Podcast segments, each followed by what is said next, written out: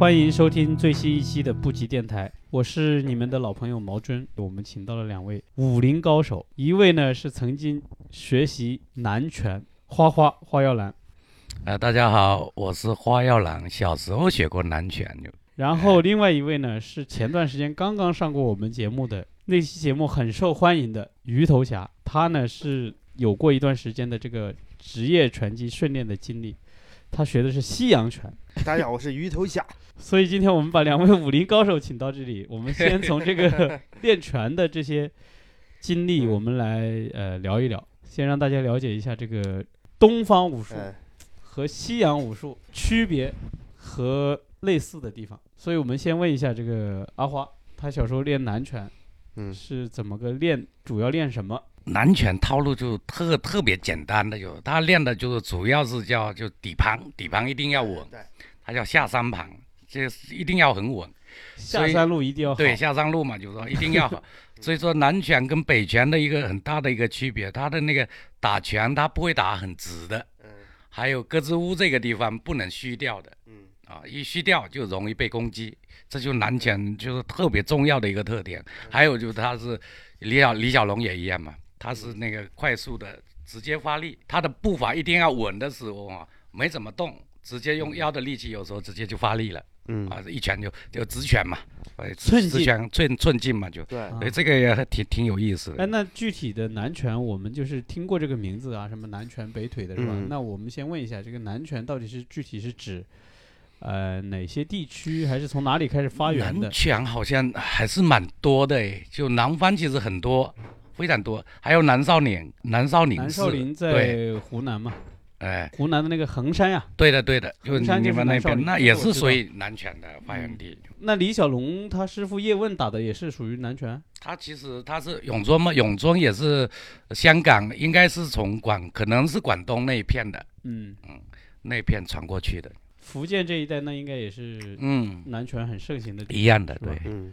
那鱼头，你听完他说的这个嘎吱窝一定要保护好，哎是不是跟拳击还有点像？嗯，感觉是要这样夹紧是吧？嗯，夹，紧，就是防守哎动作是要这样，就是夹着胳膊这样。对，夹紧。两只手也是要把嘎吱窝。一定要夹紧。哎对，但拳击不是为了保护嘎吱窝嘛？嗯，因为嘎吱窝肋在骨。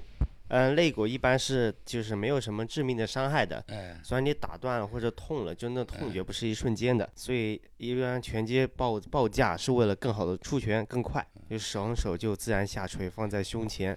哎哦，，这是有点不一样。但我嗯我的观察，比如你看那个李小龙，嗯李小龙的特点里面啊，嗯就无论他后面怎么样啊，他还嗯是跟那个南拳有很大的一个关系，就是双嗯肩往下沉，沉下去这个力量哦，是嗯。完全不一样的。是啊，哎，这个这个是很嗯。奇怪的。你看西方的那个那个是不一样的，拳击肯定不是这样的。对，拳击现在有一个发力点跟就南拳那些就中国传统武术发力叫挺像的，啊，叫抖肩发力，啊，因为它就是利用肩关肩关节的旋转和就灵活，像嗯抖肩一样把拳给在寸劲之间把拳打出去。因为正常西洋拳它是像那个弹簧一样，就你拉伸的幅度越大，力量越大嘛，旋转越大，力量越大，是吧？幅度对旋转的幅度越大，你打出来力量和穿透力也就越强。就是我嗯自己的观念啊，我们看一些啊，因为我对拳击没什么概念啊，就是我看一些电影呢，我自己的感受是什么呢？就是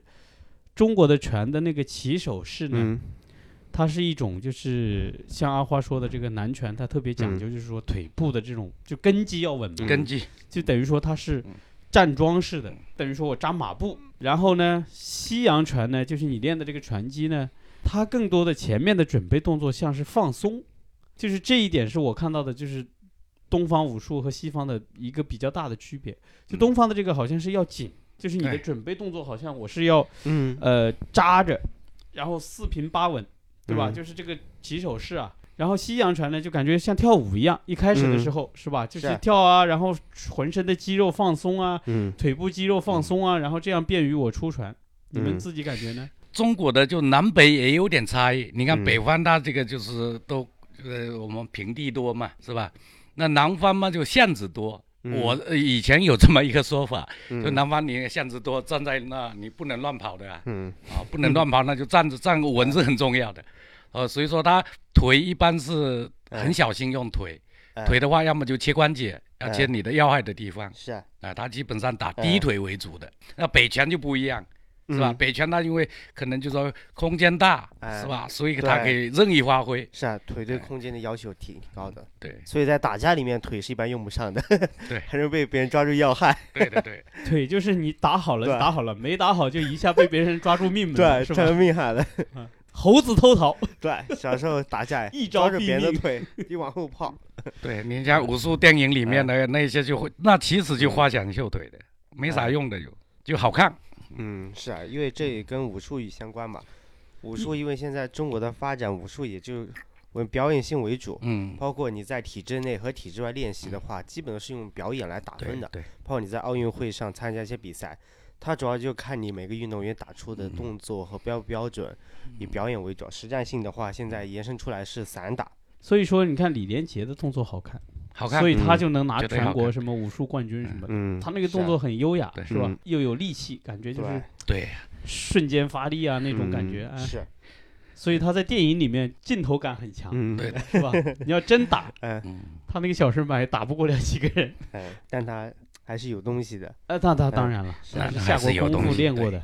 那还是厉害的，还是有的，还是蛮厉害的。对，就嗯我们那边就以前老家那边呢有一个叫武状元，我听说呢，他怎么练呢？就是在那那个竹林里面练，嗯。用那个石头的那那个就是做的、呃、那那个锥体在手抓，很滑的对哎。练那个爪力。我靠，这个挺挺厉害的，我是听说的。哎，呃，这个这个就是他听说就是他那个竹哦，被他一抓，这个一抓马上就裂了，这很厉害。我小时候啊，我、嗯。我的爷爷也是这样，嗯呃，我听说是这样，就练南拳，因为我小时候练了，后面才知道，我奶奶经常说啊，嗯。南拳就是我们的那个厅堂那里啊，就是呃还比较空旷嘛，嗯。南拳一个套路基本上就够用了。嗯。旁边的隔着墙的里面有个叫碗橱，嗯。放碗的地地方啊，嗯。就他在练的时候那里会有声音，嗯啊就是你在堂屋练，对厨房会震动。对，会震动。所以这一点就是我，所以说我小时候在练南拳，为什么很多人都这么发力？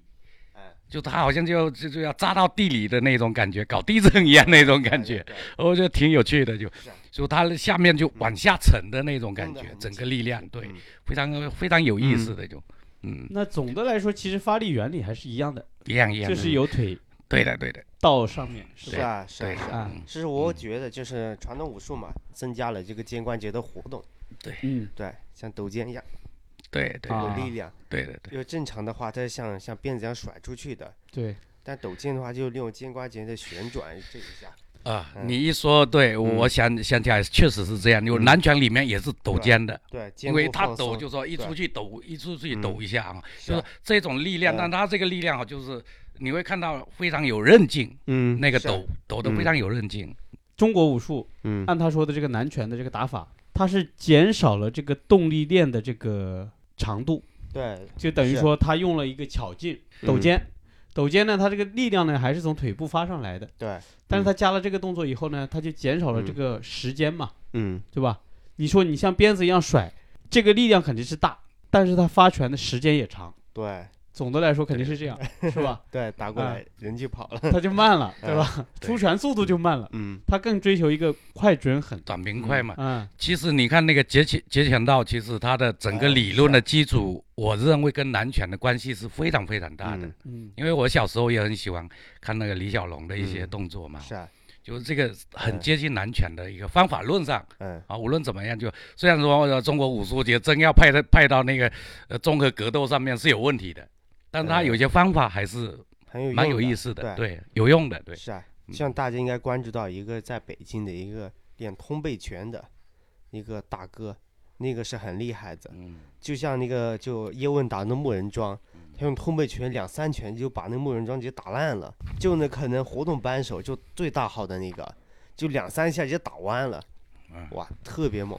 那个发力，你就如果你用拳击那些根本发不出那么大力量来，嗯，非常恐怖。就我以嗯。前小时候在练那个站桩的时候，但我也练那个北拳嘛，哎，就站桩马步嘛，嗯。就是鱼肚白，就是说早晨非常早就起来了，然后嗯。就是、就是站桩站站在那里啊，嗯。然后就看眼睛不能眨眼嗯啊，一直在看嗯。看那个那个东方的那个鱼肚白嗯啊，这样练是对那个眼睛是还有一个人的定力啊，所有的啊马步啊那个那个力量啊都有关系的，嗯，气息啊都可以练的嗯是啊，啊，蛮有意思的。嗯非常好啊！就鱼头来了猪仔脚呢，大家就给大家带来很多快乐啊。他嗯呃，现在每天早晨，几乎每天早晨，嗯他就在我们那个猪仔脚地铁站旁边的一个草地上，嗯然后他在义务的教传。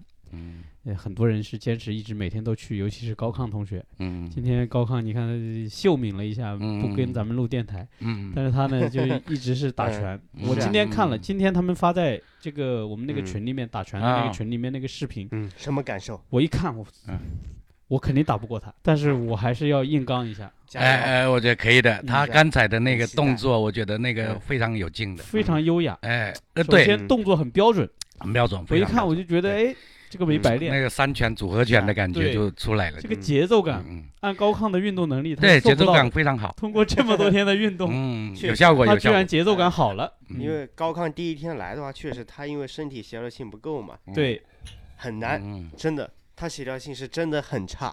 他对比很多像莹莹，莹莹嗯协调性就相当好，虽然是女孩子，她力量不大，但协调性很好。但高亢协调性这么差的情况下，在日积月的训练之中，终于打得越来越好了。现在所以我决定啊，以后我也不能，我要真跟高亢打，我还得多去练一练。我这样我肯定打不过。对你一个是力量，而且哎人家的体重比你要多。嗯，呃，所以这个量级嘛，拳，击就量级啊。嗯，我本来的想法跟他打的时候，我玩阴的，我三两下我搞定他。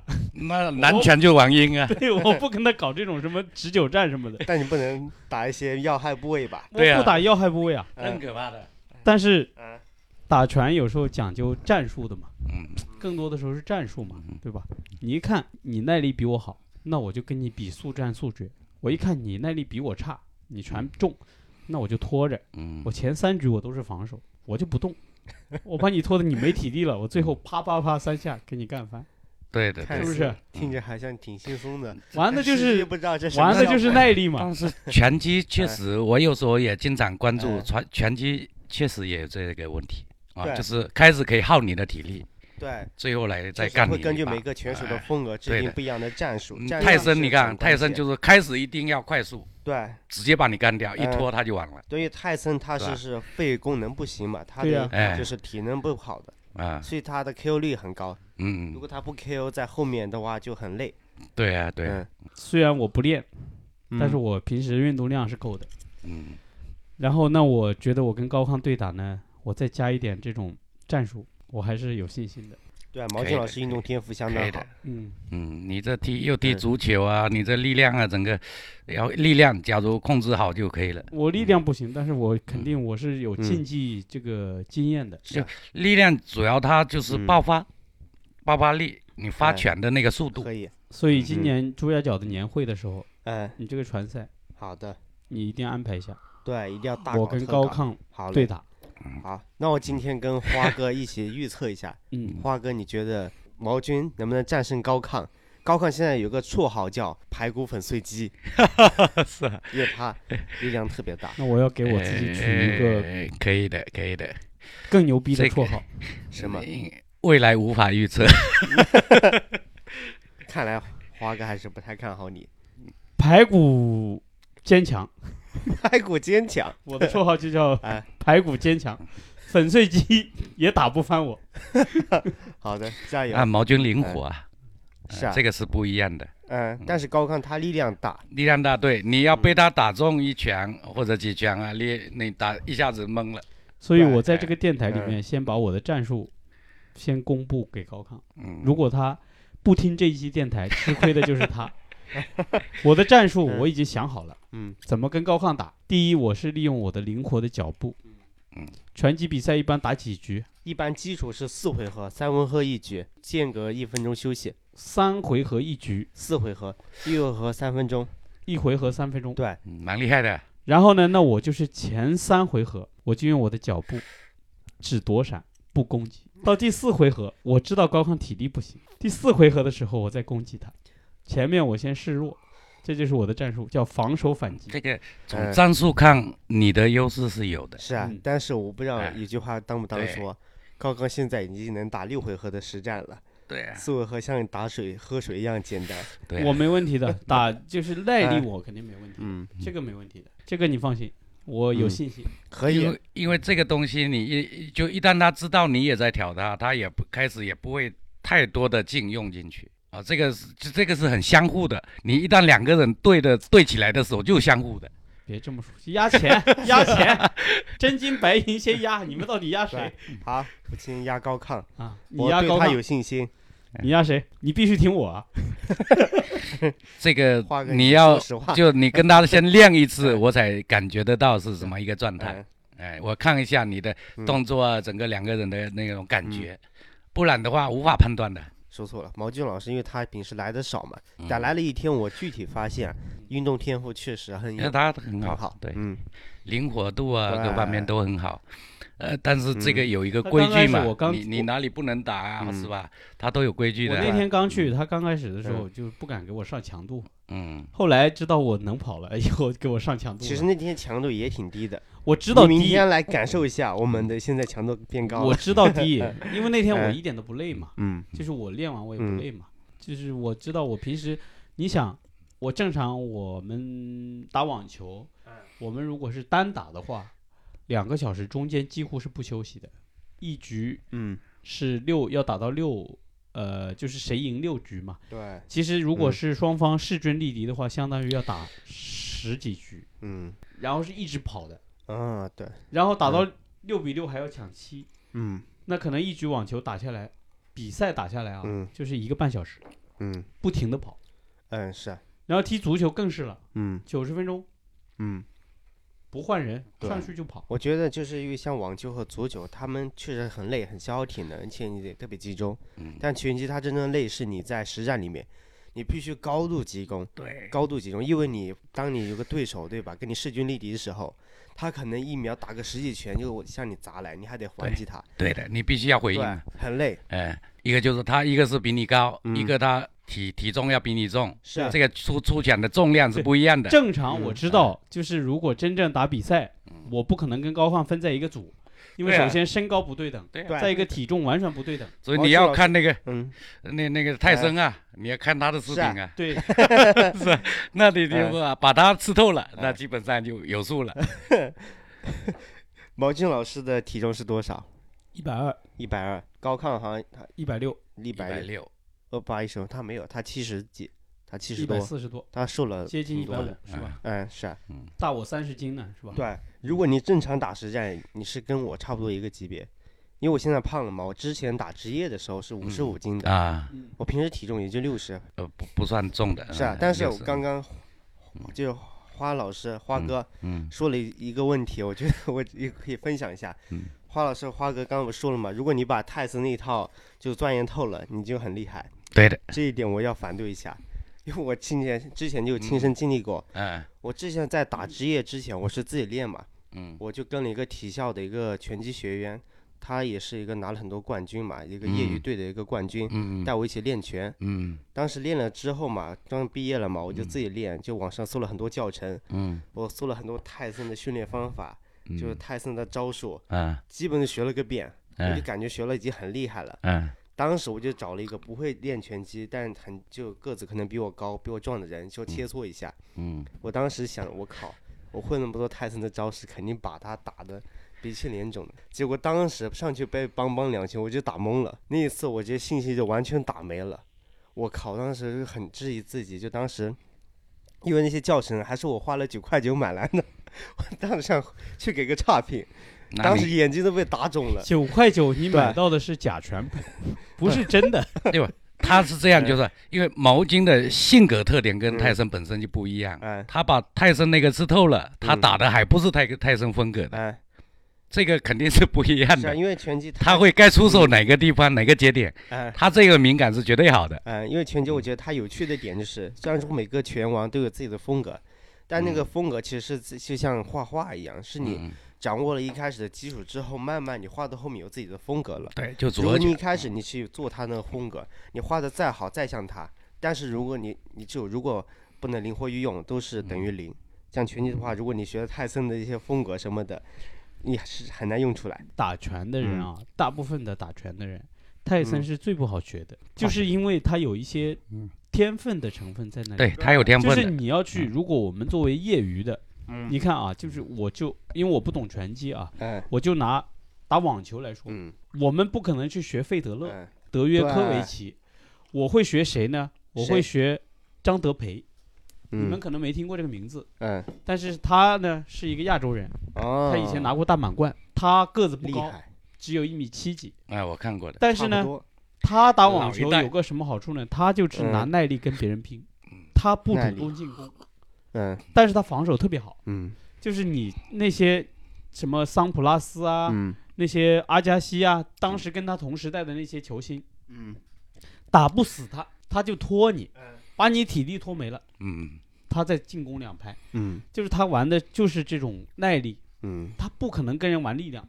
嗯，你说让李小龙跟泰森打拳，李小龙怎么可能说是我一拳把你打飞？不可能的，嗯，他肯定是拼防守。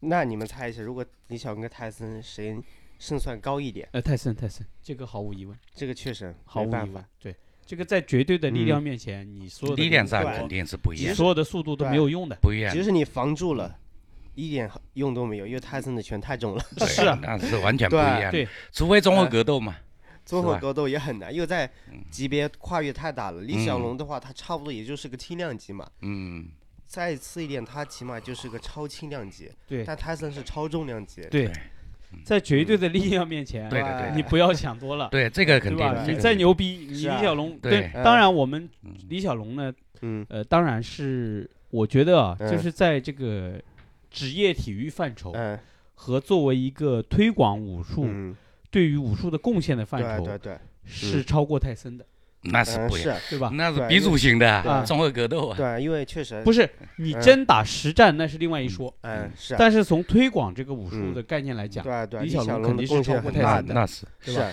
嗯他是让全世界那么多人热爱武术，是啊让全世界那么多人热爱这个运动，，Chinese 空腹对，嗯，然后让嗯。甚至让全世界的人认识中国的一个门槛。是的，对，而且他把中国的中国是最最美妙的那部分那个思维带到里面去，对。对。或者我们说中国式思想吧，他最有名的一句话是什么？Be water，嗯，Be 对 water 对。吧？嗯，就是东方哲学，对，哎。它已经上升到那个高度了，是啊，嗯。就跟拳击就没关系了，你知道吧？就嗯跟武术本身就已经不是关系，就是道，就是就是道嘛，啊他就是其实就道，嗯。对，嗯，那个就不一样了。所以说泰森呢，他当然嗯。他厉害，他打那嗯没人打得过他。嗯。你要是同时代的，他们是两个范畴。对，对，像李小龙的话，就是白白大拿，也就是现在 UFC 的总裁，就 MMA 现在嗯。最大赛事的一个老板，都嗯承认李小龙就是就是 MMA 的一个创始人，嗯，对。的对的，对，嗯。这贡献就嗯大嘛，就是贡献很大。因为所有所有的东西，就是我们所说的所有的事情，好像我们一看啊，这个人能打，嗯。是吧？这个人是的，特别强，嗯他肯定不是呃，就是往往他不是这个行业内最重要的那个人。就是我们去看，你无论是任何一个行业，嗯。我们可以这么说，你看啊，就是艺术史，是吧？嗯。呃，我们说这个其他运动，嗯、嗯。就是最强的，比如说贝利，嗯，我们说足球嗯。都知道贝利，嗯对贝利，嗯。都知道马拉多纳，嗯。都知道梅西，嗯。是吧？就是这个时代，我们说我们说三个球王。对，好，如果你说单拎出来，我因为我对足球比较熟悉啊，我就多哎。讲一点这个话嗯。题。单拎出来，你说个人能力，嗯。我知道的嗯。罗纳尔多就是那个大罗，嗯。嗯。还有那个小罗，嗯。嗯。个人能力肯定不比这三位差，嗯。不比贝利差，嗯。也不比马拉多纳差，也不比梅西嗯差，嗯。甚至更强。嗯。但是对于足球的贡献呢，嗯。对于整个行业的这种推动呢，嗯，没有他们三位大，这个是事实，是啊，是吧？就是比如说现在篮球 NBA 嗯有一个呃说法，就是乔丹对是神级的，GOAT 是吧？嗯对是最好的那个球员。对，啊、然后詹姆斯现在也被说成是什么 GOAT，说成是什么最强的。如果我觉得啊，就是放到同一时代，如果把詹姆斯和乔丹放在同一时代，我觉得如果拿到的数据拿到的冠军数有可能詹姆斯更好，嗯，但是对于篮球这项运动的推广，乔丹肯定是更好的那个人。那肯定，的，嗯开山鼻祖似的嘛他拓宽了整个一个篮球的那个想象力了，这个运动的想象力啊。每个人稍微打两天篮球的，都会哎买一张乔丹的海报贴在家里的。以前看篮球我也是因为他 对那个年代，也，会知道像不打篮球的也知，道嗯，嗯，乔丹，嗯对的，我妈妈都知道乔丹。是，对还有贝克汉姆，嗯。哎，对对对。贝，克汉姆。弧线球。很出名，嗯。还有我们的姚明，嗯，他对篮球的贡献，你不管他在 NBA 的数据嗯如何，是啊。他是第一个东方人在美国取得了这么大的这个成功的，是啊，是吧？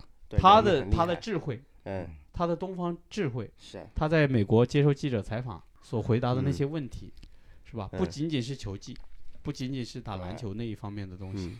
就学术上面就嗯。提到了，比如说类型学嘛，啊，他拓宽了类型学了，是吧？对，这样一对比的话，其实像泰森那些运动员就缺少那种运动素养，所以泰森，你看他打，你嗯。说他如果跟阿里在同一个时代，嗯，阿里肯定打不过他。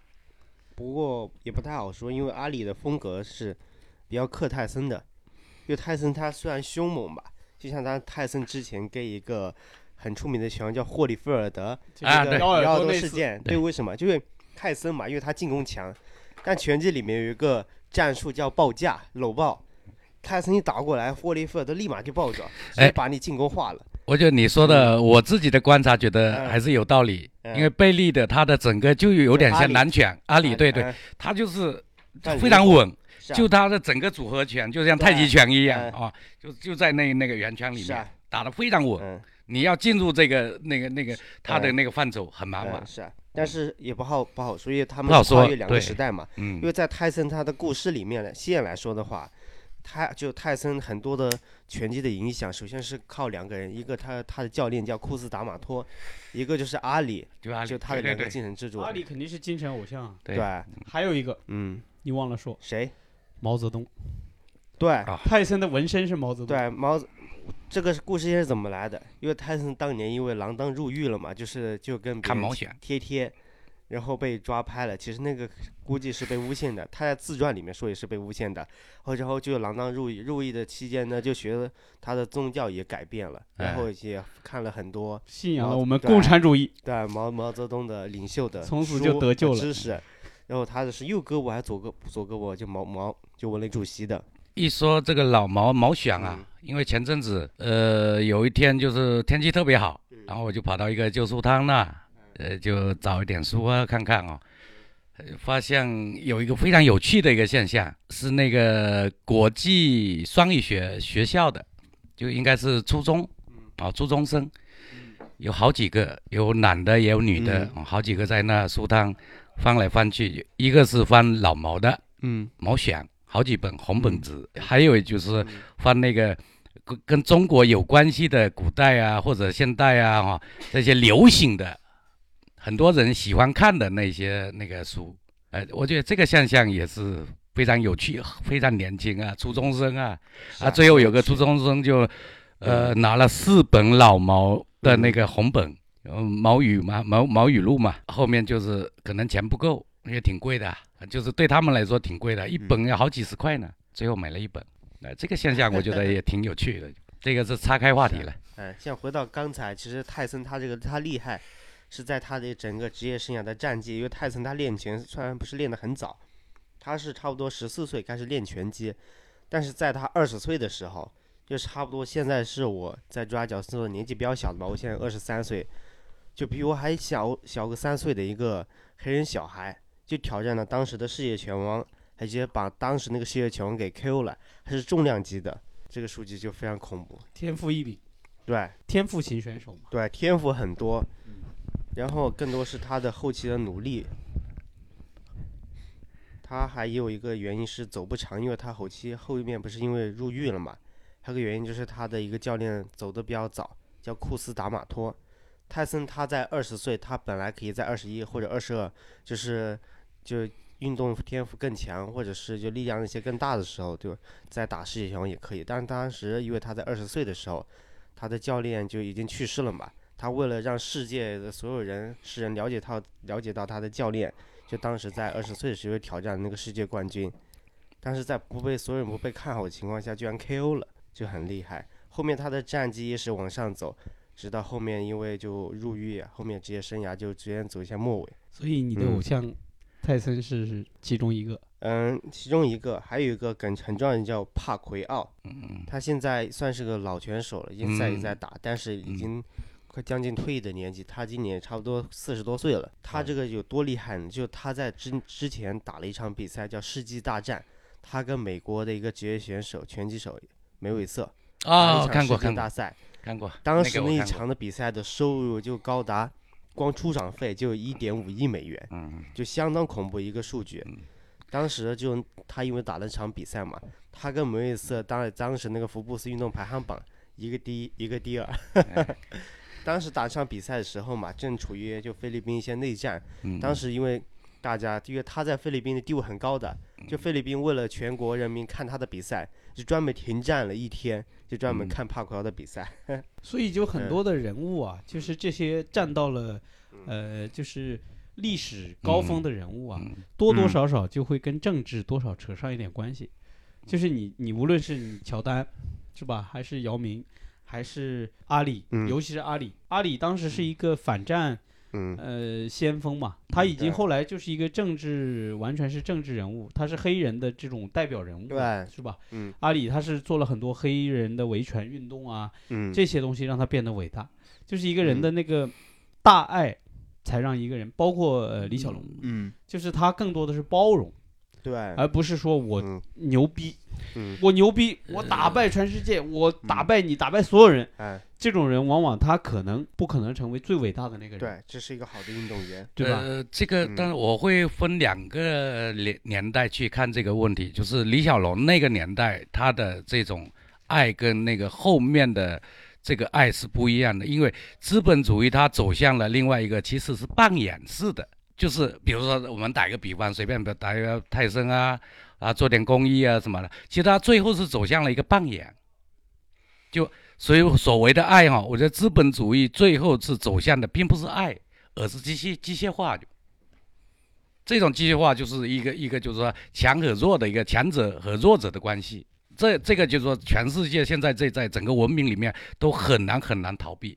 这个是所以人类文明就是有时候在看来看去嘛，你也不是说进步哦，它跟进步也没什么关系。只有真正的人类文明在爱这个历史里面啊、我觉得人类是越来越走向了就失去爱这样的一个过程。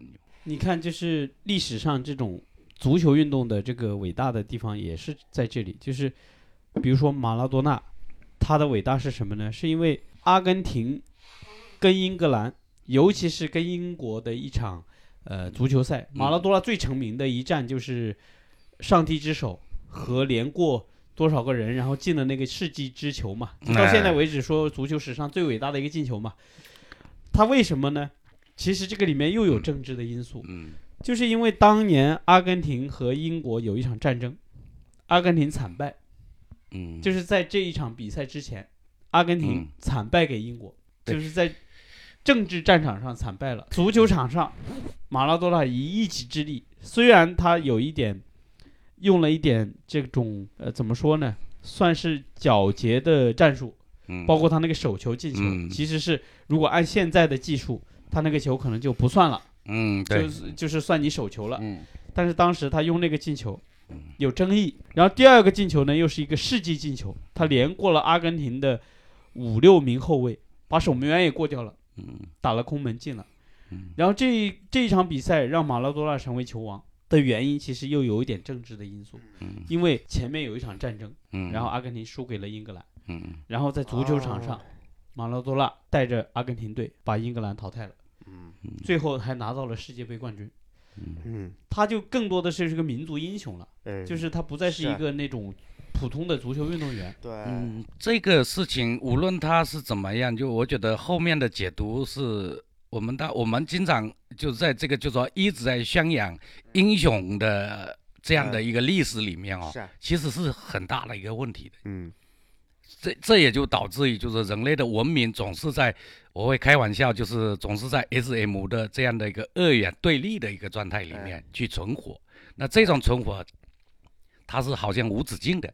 嗯。啊，而且这种存活里面哦，慢慢的他就爱就会失去，因为资本主义肯定会把这个吸纳吸整个一个就说吸的亏空掉，把你的爱情感是吧？任何的一切跟人有关系的这样的一一一些信息哦，慢慢的会吸死进去，嗯。所以这个也也也是一个一个，我觉得反正做艺术的嘛，总会去去。去去反思一下。反思哈、这个哎。问题，我觉得也挺好玩的一个问题。所以啊，我们希望的是，呃，这样的，就是嗯。我们对于世界有一个希望是做艺术的人啊，嗯。我不知道别人，但是哎。比如说我跟阿花，嗯。我们对于世界的希望是不要有英雄，你这种英雄往往就是他是制造出来的。嗯我们说一句不好听的，对就是它是一个时代制造的，对哪怕不是刻意制造的，对，但是一定是时代制造的。对。就是比如说阿里，他之所以后面变成一个这么伟大的人物，是因为黑人，就是他支持黑人的这种运动。那为什么会有这种运动呢？是因为大家歧视黑人。如果没有歧视呢，就不存在，嗯对不对？所以说这个世界它不公平。就是如果这个世界很公平，嗯比较公平，或者说相对公平，那我们就不存在这种所谓的我是维护黑人和平，我曾经是一个拳击手，对，然后我为了维护黑人的公平公正，嗯。然后我成为一个更伟大的人物。我们每一个人做好自己的本职工作。对。我是拳击手嗯，我把拳打好；我是艺术家，我把艺术做好，这个世界就很美好。如果是这样的话，就非常好。这是一个理想，是一个嗯乌托邦。是。但这个世界总是这样，就是我想聊一个话题，就是你们呢两个人是不同时间来的朱家角，嗯。花花呢是人到中年来的嗯。朱家角，你呢是青年。恰逢少年 来的朱家角，对吧？鱼头现在嗯。呃很年轻啊，他嗯。是嗯二十二十出头，嗯。然后他来朱家角的时候是二十出头，就刚出头，嗯。嗯。然后你来朱家角的时候四十刚出头，嗯，所以我想问一下你们，就是对于朱家角的这种。嗯。你生活了半年多，对吧？差不多。嗯、半年多。六。哎月份来的，这太好了阿花呢，生活了七八年了。这个你就是你刚来新乡，所以说嗯新乡有你的新鲜的感受，你要先提出来。对对，那鱼头先说吧。嗯啊，你先聊一聊你对朱家角你这半年多的这种呃感受，这个社区、嗯是吧？然后这些人你也认识了不少人了，现在对来这来讲之后，其实让我第一次感受到了社区文化的一个重要性是什么。因为之前在云南嘛，因为这边朋友也比较少啊，什么就大部分有就做艺术的也比较少嘛，也没什么同龄在聊在一块的。来了朱家角后呢，又认识大家，我感觉每个人都像一个镜子一样，因为大家都很优秀，就像一个镜子，我能看得更把自己看得更清楚了。然后跟每个人在一起相处呢，就是很愉快、很开心，都能从每个人身上学到很多价值的东西。这个价值也是让我想留在朱家角一个很重要的原因，因为我觉得这个土地能让我成长，但同时成长的过程中呢，因为大家的生活节奏很缓很缓慢，我们可以打打拳，锻炼锻炼身体，然后大家一起聊天。虽然年龄上有相有一个虽然不是很大的差距，但是大家聊聊天都很开心、很开放，所以我觉得就是一个又能在这个地方又能学到东西，然后又能愉快生活的一个净土，我觉得是非常舒服的。因为我来朱家角的嗯时候呢，几乎跟鱼头差不多年纪，嗯就我来了时我来的时间比较长嘛，我就嗯我来的时候才二十嗯四岁嘛，嗯啊，现在是是是老老菜逼了是吧？老那你 一会儿也得分享。当然，我我我是想跟你嗯说一句，就是我来嗯朱家角的最大的感受，嗯，我的感受。好的，我希望你你现在有这个感受，嗯，希望我们这一代人没有辜负上一代人的那种嗯呃制造的那种 嗯那种环境。嗯。我来的时候呢，我很年轻嘛，嗯。也，然后我原来在嗯美院读书，嗯。原来在家里成长的过程中呢，嗯。我对于长辈嗯。是被教，我的思想观念里面是嗯。被教化的。嗯。只要比我大的人、嗯。年长的人，嗯，我是很难跟他公平对话的。对，我理解我是一种就是那种嗯，我永远是一种谦卑的、求教的嗯一种心理嗯。去生存。我嗯刚来朱家角的时候啊，是。然后完了，后来慢慢的我认识了大侠，嗯。认识了老宁，就朱家角的这批，嗯。呃，最早来的这批艺术家。嗯。然后我发现他们给我营造的氛围是那种公平的，嗯，就是是。啊，平等对话。平等对话的。嗯就我从来没拿你当个小孩，对，我虽然比你大二十岁，甚至三十岁，是的，是的，但是我跟嗯你是平等的，嗯，我们可以聊，你嗯聊你的想法，我聊我的想法，嗯。然后我的一些经验我跟你聊，嗯。你的一些冲击的想法你也可以跟我聊，嗯，是的，然后大家就平等对话，然后嗯。慢慢的我就适应了。嗯。所以我后来我慢慢的在朱家角生活了这么多年以后，嗯。我见谁嗯。我都不紧张，嗯，就哪怕见我偶像，我也不紧张，就大家都是公平的、平等的人。对啊，我特别理解你的，这个是朱家角教给我的，所以我想问你的是什么呢？就是你看你啊。来这里的时候，你认识的是我们这一批哎人。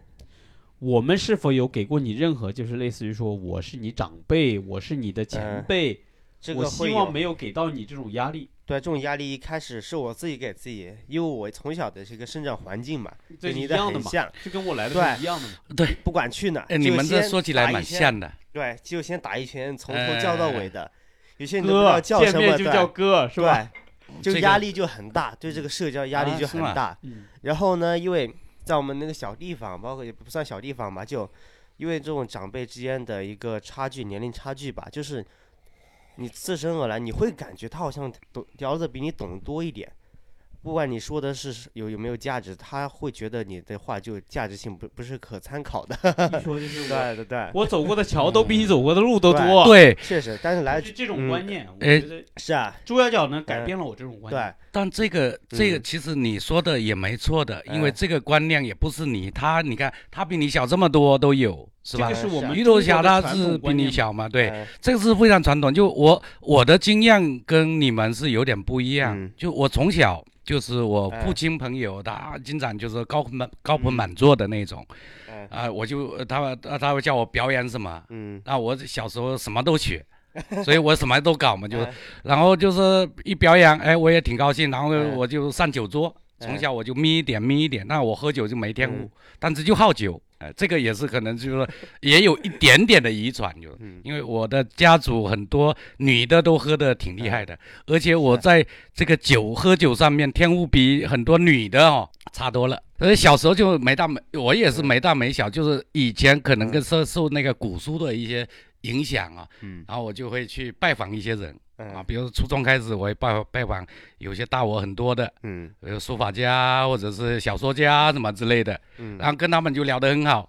然后初中还有一个我我的初中的那个语文老师啊啊，对我也就嗯班主任嘛，对我也也也有影响的。嗯。我跟他两个人，我们那里的白酒四十多度多度的，五十来度的哎两个人，他那时候刚好也单身，嗯。然后喝酒喝完了之后，两个人就住在一起的。嗯所以我是从初中开始，高中也一样，跟我的老师打成一片。高中的时候，老师带我去那个以前叫那个那个舞厅，那时候我看起来，摸摸跳，哎，还还没有，还没有。还没猫猫跳，它是这个，这个就是那时候，因为毕竟就，也，还是我还是高中生啊。哎，我老师他是那个教我的是那个那个地理老师，嗯。他是杭大毕业的嘛，他也挺逗的。我也经常跟他睡在一起，喝的两个人喝的那个稀巴烂的，啊。喝了稀巴烂之后，有时候还跑到那个舞厅里，都有散发着酒精的那个气味哦，嗯。然后就邀请女的。当然我们他也很绅士，哎呃，从他那里我感受到，哎，绅士是挺好玩的一嗯个东西，哎，我也会很绅士，那花哥应该就没有我们这种感受了，没有这个感受对。哎他没有，而且我高中，比如我得了一些书法的一些嗯奖项啊，这个呃有各种其他也有什么朗诵啊，还有哎表演啊，我都有。因为小时候我就开始表演了嘛跳舞什么都有，唱歌啊什么的，就啊，就各种表演。嗯那这个就是我是不认生的，但是我是越活后来嗯越觉得腼腆了。我不知道为什么，腼腆就也就意味着就是嗯呃，也对我来说意味着就有一种恐惧。嗯。就是我觉得人是对我来说，嗯。说有有一些人是有点恐惧，嗯。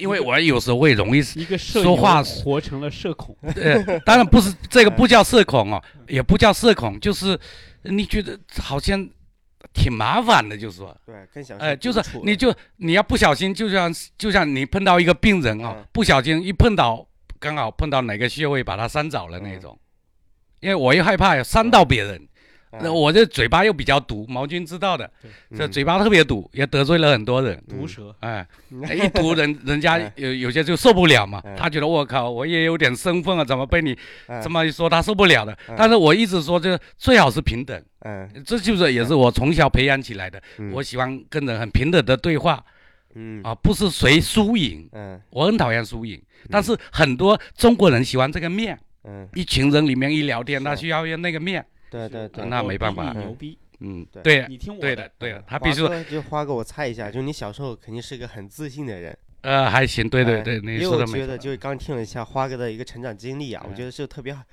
宝贵，就是他其实在人人生每个阶段的时候都获得一个正面反馈。不管是从小在九座的时候一个才艺表演，放在小时候那肯定很腼腆，如果换做我们，啊，就是你才艺表演之后获得的家长一些就是长辈正面反馈，上酒桌到后面一些书法，就感觉你整个就包括你后面跟老师就打，就像就像朋友一样相处啊。呃，对，就像朋友一样因。为你是高中的时候哎。跟老师就像朋友一样，是啊，对，嗯我是到大学可能到大四嗯，然后才开始逐渐的像朋友一样，我是还不是到哎那么小的时候是啊，我，是一直哎。没有。然后我哎。一直到朱家角来嗯。以后，我才发现嗯，大家可以像朋友一样。对老嗯。其实我跟我的长辈，嗯。我才开始有忘年交，我才开始有这种想说什么话朱。家角才有这种感受。对，是啊，所以哎我希望就是说，你来朱哎家角，我们对。后来的这一波嗯。人没有辜负上一波人给你营造的这种氛围。对，因为我来的时候，我嗯。认识的是更早的一波人嘛，嗯，你接触的少，是啊，但是我当嗯。时给我的感觉就是，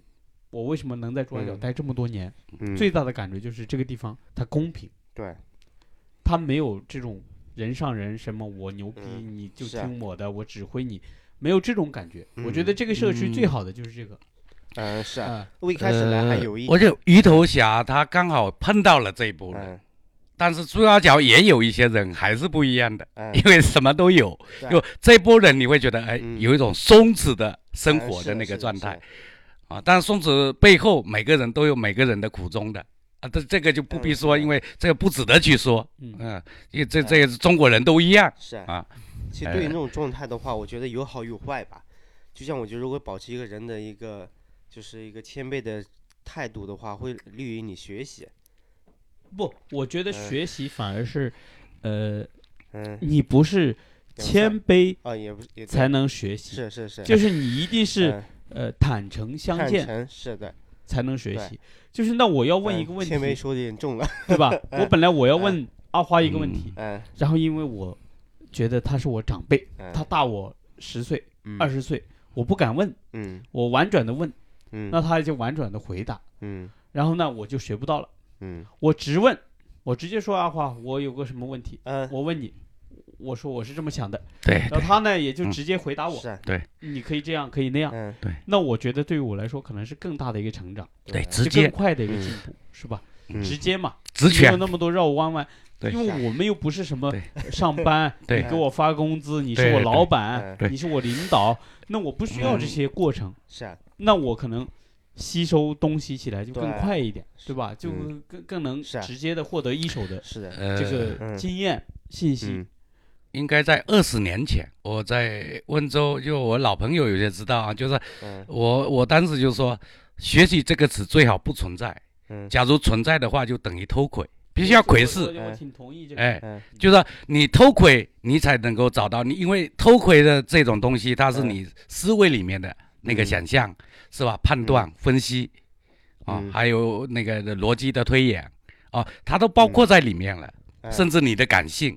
嗯那你要不停的去偷窥，那所以说在这一点上，就学习这个词本身是不存在的。当然，学术是我说不存在，当然它必须也要存在。为什么？嗯技术性的必须就是学习，这一点上就是人，这就是人你你要最后活成一个非常感性的，那或者说非理性的那种创造的那个疯狂的那种状态，你必须要进入这种偷窥的状态，其中有灵性嘛，嗯偷窥也有灵性的嘛，嗯。所以偷窥导致人去思想嘛。毛军老师现在对我的一个状态，你应该是觉得应该是没有那种，就是那种就谦卑啊、很紧在一起那种感觉。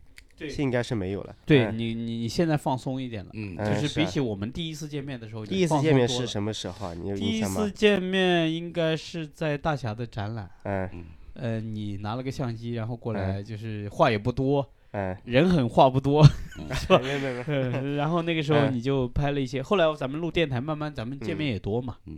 是啊。然。后慢慢的就松弛一点。是啊，这过程中确实得感谢我的我们我的团队大哥两个，一个三米和逼哥，对，你看特别是逼哥哥就是特别松弛的一个人，对，所以他的生活也特别美。是啊，。因为一开始我来的时候，确实因为他们像他们年纪比我大，又是涂鸦界的 OG 啊，嗯。我觉得这个身份就差距蛮大的，我就一下就很难就是想多了，就比较谦卑，对，他们的当然两把刷子不怎么样。然后在这个谦卑的过程中呢，就是我们一起工作、做事、合作、做东西的时候就会很困难，就是有时候我觉得他们说的观点，我觉得如果站在短视频角度上不对的时候，我就不知道怎么去提出来，就就告诉他们，就很难一一针见血的哎告诉我，对，你就要嗯想出来就告诉对。他，错了就错了。是啊，现在就不一样了，啊，我跟鱼头之前我们拍了一个短视频，嗯。我没有提任何意见，就是你说要拍那个咱们上次搞那个，十秒绘那画十秒绘画那个事儿，嗯，我们没有提任何意见，因为我嗯知道他是一个全网嗯。过百万粉丝的网红。嗯，我相信在这个专业上，他肯定比我专业。嗯。我连他妈的小红书什么抖音我都不玩的。嗯。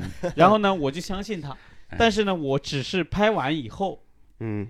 我说了一个话，我说，如果你这个东西点赞过百万，嗯就是播放量播放量过嗯百万，它会颠覆我的价值观。嗯。你当时为什么会觉得这样？因为我的价值观，因为我很坚哎挺嘛，嗯。这坚这是我个人的哎。固执啊，这是嗯我个人的固执。我嗯。等于说我等于说我到了一定的年龄呢，我可能哎。呃跟这个时代其实有开始格格不入了。我现在已经到了格格不入嗯。的那个年龄了，嗯。然后我就因为我也不玩这些东西，嗯，就是什么抖音啊、什么小红书啊、我理解，呃嗯。什么这些东西，然后我呢，我就会觉嗯。得一个人嗯。就是你真正做了一件牛逼的事情，嗯。真正牛逼啊，无论从行为、嗯从设计、从这个想法嗯。都牛逼，嗯。这个东西做出来过百万嗯，可以理解。但当时你觉得就还没有达到那个，如果我觉得我们这嗯样随随便便，就是说啊，嗯我们今天找几个人，然后完了嗯过来就是讲个故事，对，然后啪一下全网。一百万，我觉得这个对于我的价值观嗯到现在为止啊，嗯虽然你已经过百嗯万的阅读量过百万的收嗯听收看量了啊，嗯。到现在为止，我还是不认可那一套，嗯，就是这个是我嗯自己的局限。就是我们要认识我们的局限。嗯，我觉得我有局限性，嗯我很大的局限性，嗯每个人都有自己的局限性，但是我觉得很好，打破了我的价值观，嗯反而更好，嗯，就是它可能让我更打开一点，是。对吧？嗯。我不是局限在那种我活在我自己的一个那个时代里面，我活在我自己思维里面的这个世界里面。也许我将来我也会去试一下玩一下抖音，玩一下嗯小红书，对吧其实站在那个视频来说的话，就应该很多人都没看过那个视频。我简单介绍一下那些视频的话，大概就是我找了一位五十个路人，然后和五位还是六位艺术家一起 PK，就十秒绘画接力，五十个路人可能一人画个十秒，画完之后又让下一个人画十秒。然后艺术家组呢就分为两组，A 组就有平民组，他们没学过画画的五十个人，然后 B 组的话就是艺术家组，六个绘画都是十多年，然后画也是卖的非常贵、非常出名的艺术家。两组一起 PK，其实那些流量量和点赞，其实更多是陌生人和艺术家的一个生活的对比。其实我觉得这才是比较关键一点的。就普通人的话，他他他画的更多可能是生活中一些，可能画的更多是生活。像当时那期视频下面很多评论就是，艺术家画的是理想，普通人画的是生活，就生活跟理想的一个碰撞和对比，和最后就吸引来那么多人看和议论这个话题。呃，艺术家更多更多的、呃有一些更多哈，就是说哎有一些其实还不是理想，我甚至这么认为，有一些他其实一个是为了市场，嗯。啊一个是为了美学美学嗯啊，他刚好就是在哪哪一种就是美学里面跟市场产生关系的时候，他找到那样的一个空隙钻进去，多数的是这样的。嗯呃，但是呃，岷江里面啊，嗯假如没有受过任何训练的，我就比如像小孩一样啊，所以克利也一样啊，就是把小孩的这这些想象力哈、那哎个天马行空的，他当成一个非常好的老师嗯。啊，所以童年就是会，我们就是好像为我们就是活了一辈子为童年而哭泣的那种感觉，就那种真非常疯狂的。是啊，就这才是创创造力的那那个源泉嘛。所以在这一点上，就是在这样的时代，就我们既可有可能是创造是非常感性的东西，嗯或者很疯狂的东西，但是你又保持一种一种什么样的？就是我有时候会形容一一种暧昧的关系，我很喜欢暧昧，就像中介。嗯嗯，我就我就说我站在这个桥，嗯这这一条河在桥上，这边风景我也看到了。嗯这边的另外一边的也看到。哦，他其实很暧昧，就创造力其实就在这么样这么样的一个暧昧一个状态，但是他必须要站在那个位置的时候，他去想象，想象成他的那个世界，嗯。这个就很极端，就是他有点像像影，就是影视不合时宜的，他永远不可能进入这个这个潮流浪头里面，嗯。但是他跟浪头就是说永远知道这个事情，保持一个关系，诶，这个就很有意思。所以，所以说我们说，呃，什么叫时代性哦？就嗯真正的时代是，我是不回答。我最傻的一个方法就是说，花耀兰的人类文明。嗯然后比如说我那里乱七八糟的，有朋友说：“哎呦，你这太乱了，嗯你以前搞得很干净，搞得包好事一样，现在怎么搞这个房间搞得那么乱，哎各种堆起来哦。”嗯我说：“这是我的人类文明史。”我说。嗯哎 这就最后你回答的还是，嗯而不是你狂妄。有些人会说我狂，嗯不是狂，而是就说你回答我现在的状态，嗯。你的每个当下啊，就比如说杜甫他不需要去吹牛吧，嗯。他就我就我这就这么去写就可以了，是吧？他的爱都呈现出来了。嗯。那李白又不一样，那就是一个天才啊！我靠，这是也是语言天才呀、创造力的，谁都都不不得就是说不不回避这样的一个天才的。但是李白啊，杜甫一比较，哎，完全是不一样的一个世界。嗯。当然人人类是不能缺少天才，嗯。它有启发性的，就像巫师一样。所以说，有些人可能会选择天才的那条道路，嗯。有些人会选择另外的一种沉淀下来的那个爱的那个低飞状态啊。杜甫就选择的这种低飞贴地型、对，贴地的低飞状态。哎，低空飞行，哎。低，空飞行，对然后凌空万里，对下一秒低空哎飞行才能凌空万里。是啊，所以那行，那我们今天差不多，我们改天再聊。感谢大家收听，好的，哎，嗯，欢迎大家订阅嗯、转发、好嘞，点赞。好的，还有一个就是因为布吉电台，在这整个一个一个十几亿这么多人的一个庞大的一个一个召集的一个形态里面，啊、能够有一点点的不挤就好了，嗯，啊，对。啊，不可能永远不挤。那我们就聊到这儿，嗯，好，拜拜。好，拜拜。嗯